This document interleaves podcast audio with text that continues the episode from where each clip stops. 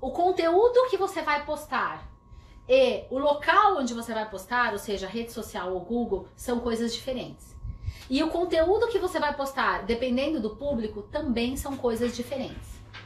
Então, assim, como funciona a mente do paciente? A mente do paciente é como se fosse um funil.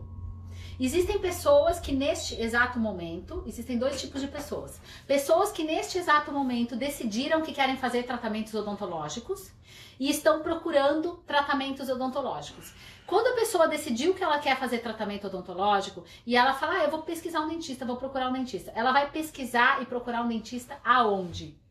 No Google ou no Facebook Instagram? Respondam para mim, respondam. O que, que vocês acham? Se a pessoa decidiu, ah, puxa, eu quero fazer um tratamento, meus dentes estão tortos, eu, puxa, meus dentes estão amarelos, eu queria buscar um tratamento. Ela vai buscar aonde?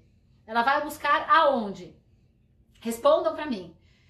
Na maioria das vezes, absoluta, a doutora Grazi está correta, ela, ela vai buscar no Google. Então, o Google, ele é a ponta do funil. Vocês estão chegando escrito Google aqui, ó? Google, Google, ponta do funil. É aquela pessoa que está assim, ó, pronta para consumir. É o lead pronto para consumir.